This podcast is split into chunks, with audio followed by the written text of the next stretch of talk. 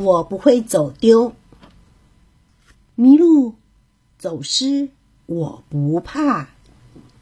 作者：巧巧兔。小鳄鱼卡比和爸爸去游乐园玩，卡比想坐小火车，爸爸却不让他坐。卡比赌气的走在后面，爸爸催促他说：“卡比，快跟上！”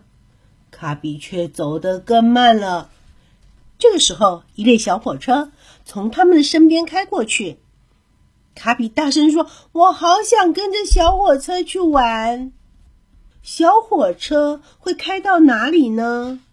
卡比有点好奇，于是就跟着小火车向前跑。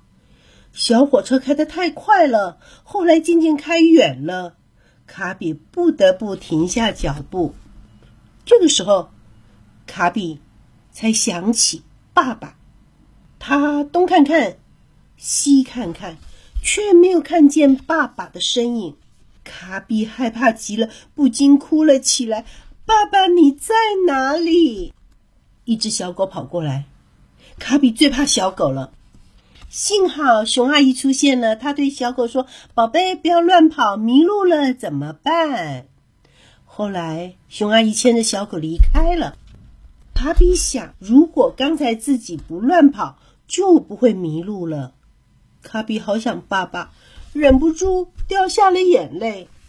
河马奶奶走过来，对卡比说：“嘿，你走丢了吗？我带你去找你的爸爸。”河马奶奶真谢谢你，可是我不认识你，不能跟你走。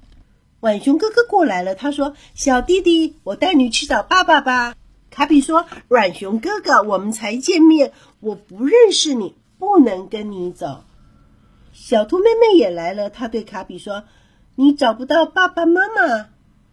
卡比点点头。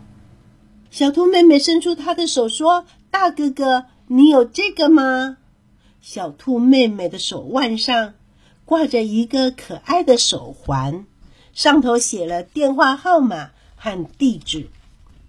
小兔妹妹说：“找不到爸爸妈妈时，可以打电话找人帮忙哦。你记得爸爸的电话吗？”卡比当然记得。卡比记得爸爸的电话，也记得家里的地址。有一辆巡逻车开过来，开车的是管理员伯伯。卡比向管理员伯伯借了电话，打给爸爸。卡比找到爸爸了。卡比好高兴，爸爸紧紧的抱住卡比。